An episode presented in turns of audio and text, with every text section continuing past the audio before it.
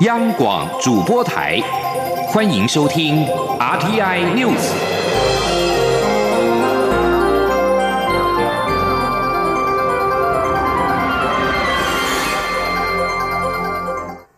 各位好，我是主播王玉伟，欢迎收听这节央广主播台提供给您的 RTI News。今天是二零一九年七月十六号，新闻首先带您关注。国民党总统初选由高雄市长韩国瑜胜出。郭台铭在十五号深夜与脸书发文指出，很多人问他输了初选是否对参与政治后悔。他说：“人生没有后悔药，他一生在逆境中求生，跳出舒适圈，不为名利，是为民族和国家奋斗。”国民党在十五号公布初选民调结果，高雄市长韩国瑜支持度为百分之四十四点八零五，以大约十七个百分点大胜前红海董事长郭台铭的百分之二十七点七三零。而在初选民调公布之后，郭台铭仅发表声明祝福韩国瑜，并未召开记者会露面。郭台铭十五号深夜在深脸书首度回应初选结果，他表示，在初选活动的这九十天当中，他有许多可以改进的地方。他学会的是参与公共事务要更加的谦虚，更多学习，更大量的倾听。他的努力还不够，让很多支持他的朋友失望，也希望大家不要伤心难过。而对于国民党是否有评估郭台铭脱党参选的可能性，国民党党政人士表示，这很难评估。每个人有其想法，但是党内一直有在沟通。从郭台铭发出的声明也可看出其善意。为了营造团结，党中央将特邀郭台铭、周习伟、张亚中三位候选人一同参加二十八号的全代会。韩国瑜将以总统候选人身份出席，朱立伦则会以前主席身份受邀。而台北市长柯文哲是否也会参战，甚至与初选落败的郭台铭合作，引发关注。对此，民进党秘书长卢文嘉十五号表示，柯文哲会不会与国民党初选卫生处的人搭档，是重要的观察指标，不可不会排除任何可能。但是，无论柯文哲有无加入战局，民进党都会做好准备。而对于韩国瑜赢得国民党内初选，正在出访的蔡英文总统首先表达恭喜，并且强调他会全力以赴赢得最后胜利。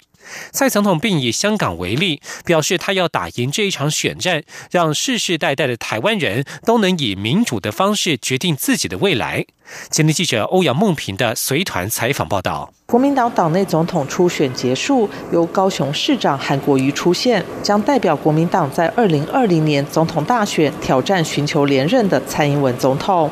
目前正在加勒比海友邦圣克里斯多福吉尼维斯访问的蔡总统，在当地时间十五号上午对此发表看法。关于国民党的初选哦，我们首先要恭喜韩国瑜市长在初选中胜出啊。那我们呃不论。我们的对手是谁？在二零二零的这场选举，我们一定全力以赴来争取最后的胜利。总统表示，他现在正在出访，大家这几天都看到国际间对台湾的支持，捍卫主权，让台湾走出去，让世界看得到台湾，这就是总统的工作。总统并指出，看看现在的香港，就知道二零二零年这场选战是关乎台湾能不能守卫自己的民主生活方式，因此大家要团结起来，打赢这场选战，让世世代代台湾人都可以用民主的方式决定自。己的未来。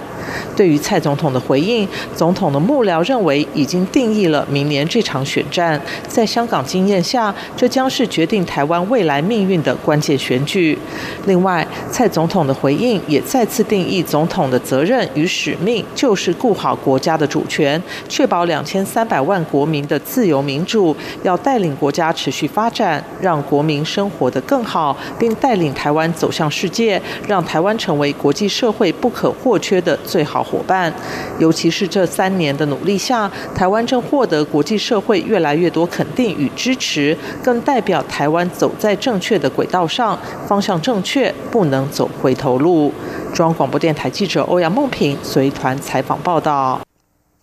而在台湾以外的地方，又是怎么看二零二零这一场大选？美国《纽约时报》报道指出，台湾选民将从亲中或亲美路线抉择。《金融时报》则报道指出，蓝营若是因此分裂，将有利于蔡英文总统连任。美国《纽约时报》指出，韩国于今年稍早访问中国，在香港和澳门会见中共高层官员，而两地都是中共想向台湾推销“一国两制”的示范地。蔡英文总统则是一再严厉批评北京试图施压台湾，促进统一。总统上周在哥伦比亚大学发表演说，内容强调台美之间处于二十年来最紧密的关系，中国当局对此强烈谴责。报道指出，若是明年一月是韩国瑜与蔡英文对决，台湾选民将面临鲜明的抉择：选择倾向华府或是倾向北京的执政团队。而国民党总统初选结果揭晓，学者认为韩国瑜个人形象鲜明，庶民语言获得小老百姓的认同，而他的主要竞争对手郭台铭在初选末期策略出错，也使得韩国瑜得以扩大领先优势。至于外传的反串支持者对民调结果的影响，学者则是认为实际上很难估计。今天记者王维挺的专题报道。国民党总统初选民调结果揭晓，高雄市长韩国瑜不论是在党内民调互比，或与蔡英文总统、台北市长柯文哲的对比民调结果，都以大幅差距胜出，将代表国民党参选二零二零年总统。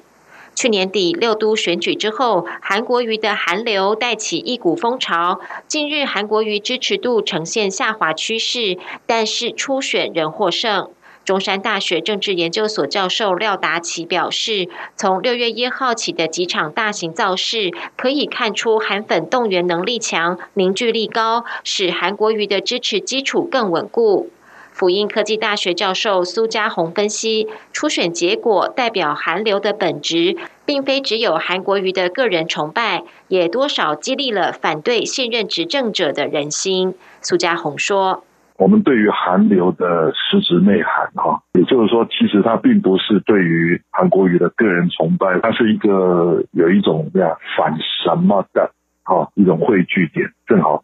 他攻逢其胜了啊！相较于其他的候选人，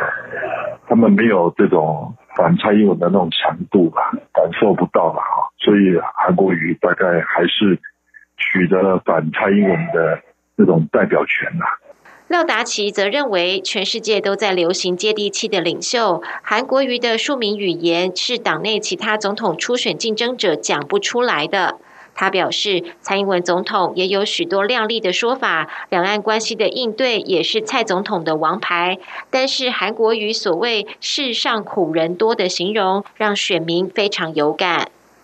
前红海董事长郭台铭宣布参选总统后，国民党的初选逐渐呈现韩国竞争态势，过程中一度传出郭台铭拉近与韩国瑜的民调差距，甚至渴望超越。不过郭台铭仍旧落败。廖达奇表示，郭台铭在初选后期的一些言论，例如不排除筹组第三势力，或是要查账，这些策略性错误，让韩国瑜得以保持领先优势。廖达奇说：“现在一要钱好像郭台铭已经身势不差了嘛，哈，但是郭台铭一会儿又要第三势力，就给人家感觉他在政治上实在不够专业，经济上也许够强，在政治上的奋起，公司的奋起恐怕没有拿捏那么那么好。”那那再加上，呃，他还是基本上离接地气还是远了点，离庶民的感觉也还是远了点。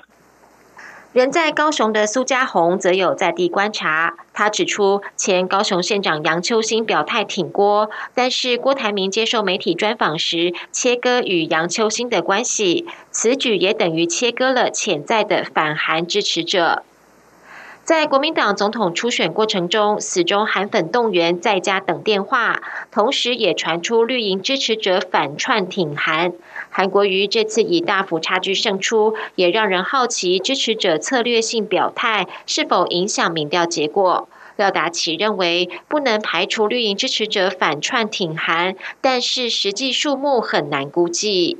因为这个是非常难估计的，因为这个策略性的反串到底有多少？因为结果是大于十七趴，我们如果训练科学的过程抽样，如果是严谨的话，那也许会有一些比较类似这种 collective bias，我们要集体的偏差，有一些抽到那个，但是它占的比例应该不至于高到像现在我们看到的十七趴。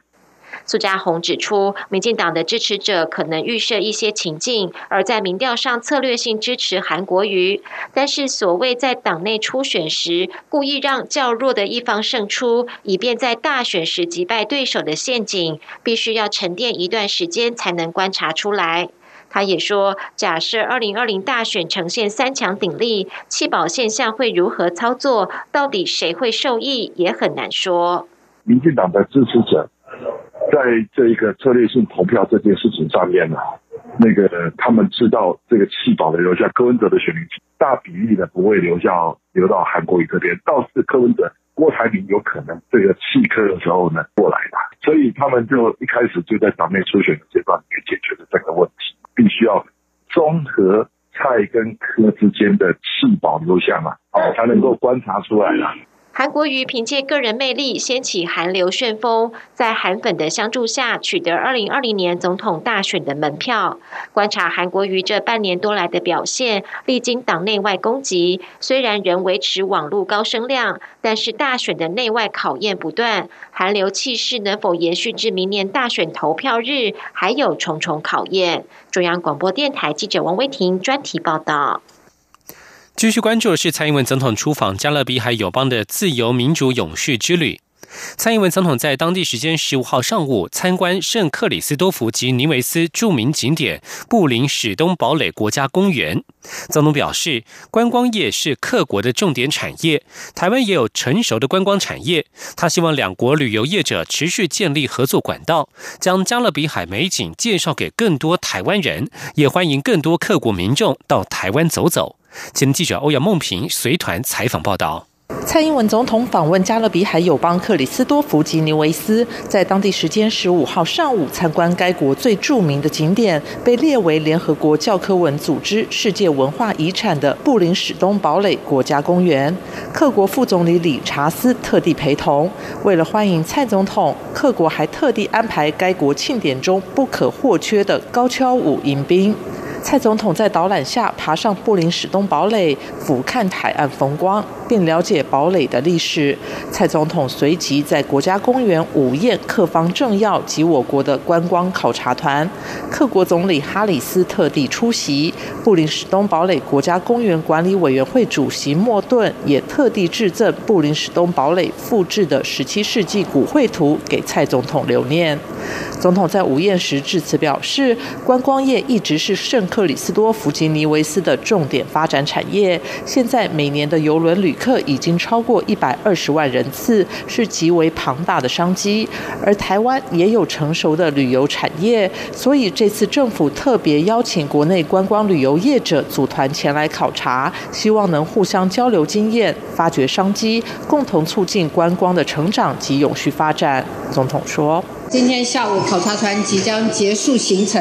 搭机返回台湾。我期待透过考察和交流，两国的旅游业者可以持续的建立起合作的管道，把加勒比海美丽的风情介绍给更多的台湾人。当然，也欢迎更多的圣克里斯多福及尼维斯的朋友有机会可以来台湾走走。总统并指出，台湾旅居加勒比海地区的侨胞人数虽然不多，但都各自在专业领域有非常耀眼的成就。他们除了投入社会公益活动，还经常与大使馆、技术团合作，是连接两国经贸往来最好的桥梁。他也相信，在两国共同努力下，台客邦谊定能长长久久。总统接着在总理哈里斯陪同下，前往克国首都巴士底市中心的地标伯克利纪念。念中塔，听取中塔历史介绍。许多各国的小朋友站在街道旁，不断挥舞两国国旗，以中文大喊“总统好”，欢迎蔡总统到访。蔡总统则与他们一一握手。中央广播电台记者欧阳梦平随团采访报道。另外，蔡英总蔡英文总统也持续在脸书等社群媒体公布出访的内容。总统特别提到搭乘水上计程车前往尼维斯岛，并且在岛上参访汉密尔顿故居。总统在 Twitter 贴发文表示，美国开国元勋汉密尔顿出生在尼维斯岛，加勒比海的养育背景让汉密尔顿成为一位民主先锋。另外，总统日前则是在 d 卡尔发文介绍这一次过境纽约的行程和心情，也成为该社群平台最热门的文章。继续关注的是台美中三方关系。对于中国扬言将制裁对台军售的美国企业，美国国务院发言人表示，会密切关注任何对于美国企业不公平的不利行为，也敦促中国政府不要对美国和外国强加其政治观点。美国国务院发言人以背景说明方式回复媒体邮件时，首先重申，美国信守基于美中三公报与台湾关系法的一中政策。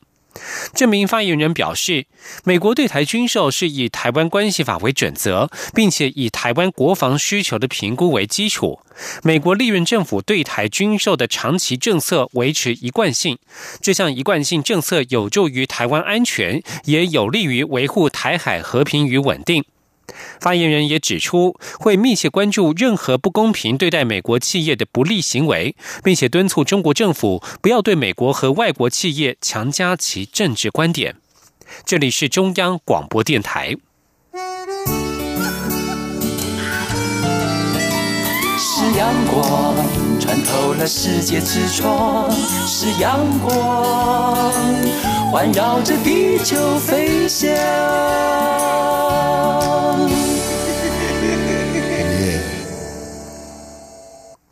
各位好，我是主播王玉伟，欢迎继续收听新闻。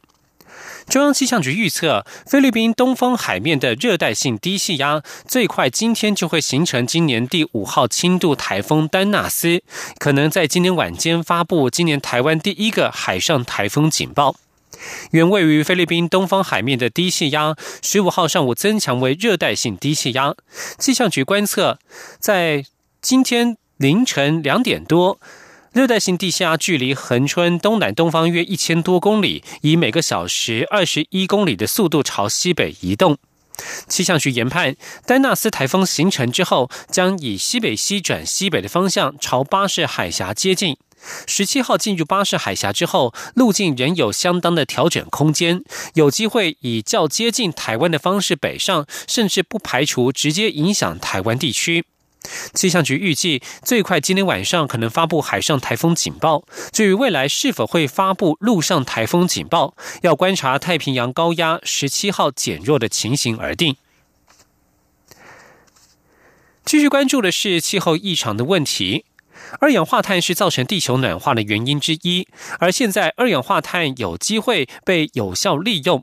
科技部十五号指出，台湾大学所组成的跨国研究团队耗时三年，首度利用临场分析技术，发现新型催化剂单原子三价铁可将二氧化碳转化为一氧化碳，进而再制成其他燃料。研究成果也已经登上全球顶尖学术期刊《科学》。前听记者杨文军的采访报道。在科技部及国家同步辐射研究中心支持下，台湾大学化学系教授陈浩明与瑞士洛桑理工学院教授胡喜乐等人所组成的跨国研究团队，费时三年，首度使用台湾光源跟日本的同步加速器光源，并利用临场 X 光吸收光谱技术，观察二氧化碳转化为一氧化碳的反应过程。陈浩明指出，二氧化碳还原反应被公认为是目前解决温室效应问题最有机会的途径。过去的研究多是利用金、银、铜等贵金属作为二氧化碳还原为一氧化碳的催化剂，但都需要极高的电压。高电压意味着高耗能，不符合经济效益。他们发现新型的催化剂单原子三价铁可以在极低的电压下将二氧化碳转化成一氧化碳，且效率高达百分之九十，是目前全世界已知最佳的转化效率。相较于将铜当催化剂，单原子三价铁仅需要三分之一的耗能。陈浩明说。它的耗所耗的这个能量其实是比较低的，也就是说，我在同样的一个 performance 的表现的前提底下，其实这个以单原子铁的这个活性表现其实是比金还有银的活性来得更好的。陈浩明也指出，产出的一氧化碳可以用来制造燃料、塑胶和其他材料，就可以实现将危害地球环境的二氧化碳转化成人类可以使用的燃料。若是还原反应所需要的电能是来自于太阳能，将可以实现现代科技的重大里程碑——人工光合作用。陈浩明也指出，此研究目前尚未商业化，但期盼未来能与火力发电厂合作，先将二氧化碳以液态的方式搜集起来，搭配这个研究，并放上太阳能电池，就能将二氧化碳转变为一氧化碳，再运送给现有的化工厂使用，相当具有商业发展价值。中央广播电台记者杨文君台北采访报道。今日关注是农业讯息，危害全球多个国家的秋形菌虫，今年六月八号首次在台湾被民众发现幼虫。这三十五天以来，通报确定案件达到两百零六件，其中成虫的案例超过半数。不过，根据农委会的追踪，发现秋行菌虫目前在台湾仍以取食玉米为主，而且以一期做玉米的收获面积来看，秋行菌虫对于玉米作物的受害率只有百分之一点二二，和国际文献危害高达百分之二十相较之下，农委会认为他们到目前为止防疫成效是在期待的目标内。前天记者陈林信宏的采访报道。农委会秋行菌虫灾害紧急应变小组十五号下午举行记者会，说明目前秋行菌虫在台湾的最新情况。根据农委会的统计，目前除了嘉义市是净土外，秋行菌虫已经侵入各个县市。且根据到十四号为止通报的两百零六个案件，成虫就有一百一十八件。农委会也评估秋行菌虫已经在台湾本土繁衍世代。另外，根据农委会的追踪，发现秋行菌从通报的案例数量，从七月一号开始有逐步减缓的趋势。农委会副主委陈俊基认为，这也显示之前强制销毁安利厂的作物，并强制喷药，让幼虫成虫几率减少，也使得在台湾得以呈现零星分布，而非是从一个点往外大幅扩散。防疫成效算是符合农委会期待的目标。陈俊基说。到目前为止，我们通报的两百零六个案例都显示，它只吃玉米。如果说我们根据我们的年报，我们我们确认说，现在目前如果说是在一起做，大概是在五月到七月这段时间，在收获的这些玉米的稻作面积里面，大概是五千多、五千两百多公顷。那其中有一部分是食用玉米，一部分是硬质玉米。那如果说我们用现在目前的确诊的案例，两百零六个案例里面。大概累积的是六十一点一七公顷，换算起来。它的整体的受害率大概是一点二二左右。由于台湾几乎已经确认未来将和秋形菌虫共存，农委会近期也召开多次专家会议，针对该虫的生态习性、防治处置、紧急防治药剂和药效评估等进行研商。目前也正在确认赤眼卵寄生蜂等是否成功能够成为秋形菌虫的天敌。如此有机田就可以以此做生物防治，而不需要喷洒药剂。陈俊基也表示，待相关整合性管理的策略都完整后，就会进入第三阶段，由农民自主管理。中央广播电台记者陈林信鸿报道。今日关注的是新南向，有多位一百位多达一百位来自东南亚海外台湾学校的学子，在这个月到高平地区参加教育部举办的暑期返台文化营。有学生狂吃佛光山佛陀纪念馆所供应的蔬食餐，直呼这是这辈子吃到这么美味的蔬菜，让他对蔬食料理完全改观。还有同学难忘台湾便利商店员工的服务态度，让他感受到家的感觉。今天记者陈国维的采访报道。教育部今年暑假再度办理为期五天四夜的海外台湾学校学生暑期返台文化营，共有一百位在马来西亚吉隆坡、越南胡志明市、印尼雅加达或泗水就读台湾学校的学生，以及二十三位带队老师参加。承办学校印尼泗水台湾学校校长杨顺富表示，五天的营队课程以探索大高雄和屏东地区的丰富生态及人文资源为主，包括参访海洋生物博物馆、科学工。工艺博物馆、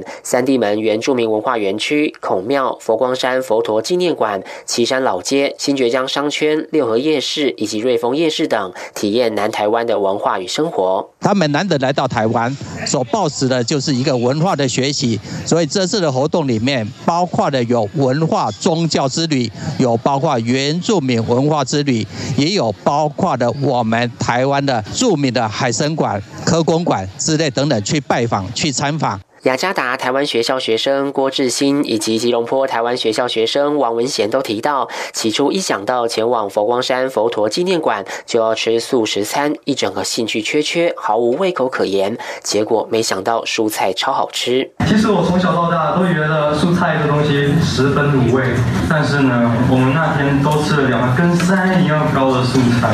对啊，在佛陀纪念馆，我从小到大第一次吃到如此美味可口的蔬菜。王文贤还说，台湾的服务态度真的很棒，尤其是连锁超商的员工。台湾便利商店的员工看到我们这些客人进来的时候，他们都很热情的受欢迎光临，然后让我们感受到家的感觉。而马来西亚就不同了，我很希望马来西亚的服务能跟台湾一样好，这样的话，马来西亚就能更。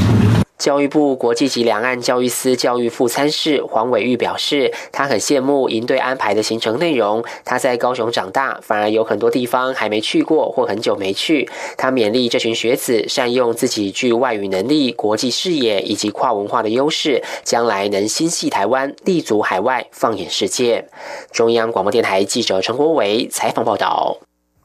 财经消息。中央银行十五号公布台湾国内人民币最新存款统计，截至六月底为止为两千六百五十一亿人民币，不但连续三个月下滑，还是五年四个月以来的新低点。其中以本国人和本国公司存款为主的外汇指定银行 DBU 人民币存款是连十个月降低，尤其是个人户的减幅最为显著。今天记者谢嘉欣的采访报道。央行十五号下午公布台湾国内人民币业务最新情况，以本国人和本国公司存款为主的外汇指定银行 DBU 人民币存款余额为两千三百二十二亿人民币，较上个月大幅减少四十八亿多，减幅达到百分之二点零四，连续十个月下滑。而以境外个人、法人以及境内金融机构为主的国际金融业务分行 OBU 则是增加十七亿多，截至今年。六月底，台湾国内的人民币存款较上个月共减少三十一亿多，减幅百分之一点一六，合计共两千六百五十一亿多人民币，水位持续下探，创五年四个月以来的新低。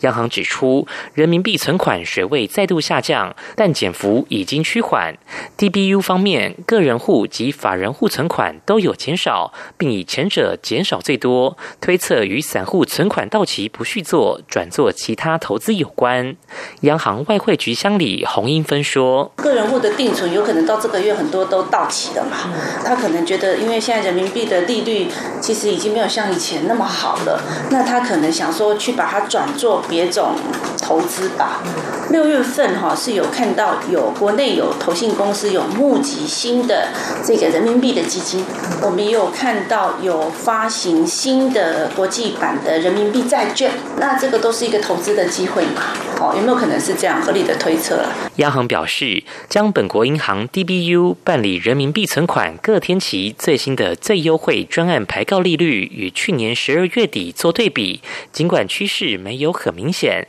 但人民币定存的专案利率确实稍微低一点。至于法人户存款减少，主因则与支付美中台三角贸易货款或投资有价证券有关。以周边国家最新数据来看，香港截至五月底，人民币存款余额六千两百四十四亿，月增一百二十一亿，增幅百分之二。新加坡截至三月底有一千一百六十亿，较上一季减少一百四十亿，减幅百分之十一。南韩截至五月底有九十九亿，月增二十二亿，因基期较低，增幅百分之二十九。中央广播电台记者谢嘉欣采访报道。宣最后将焦点转到加拿大。三名身居高位的消息人士透露，加拿大因为与中国关系日益紧张，可能会延后到十月间联邦选举过后，再决定是否采用中国华为技术公司的五 G 网络设备。不具名的三名消息人士指出，在中国拘禁的两名加拿大国民将遭到何种处置趋于明朗之前，总理杜鲁道领导之下的自由党政府不愿意做出相关决定。中国去年十二月将这两名加国男子逮捕，并且以间谍罪名起诉。在此之前，加国警方应美国要求将华为公司财务长孟晚舟逮捕，而中国对此加以指责。加拿大渥太华的专家们现在正在检讨五 G 网络的安全问题，包括在华为参与的情况之下是否安全。美国担心使用华为供应的设备有损国家安全。以上新闻由王玉伟编辑播报，这里是中央广播电台台湾之音。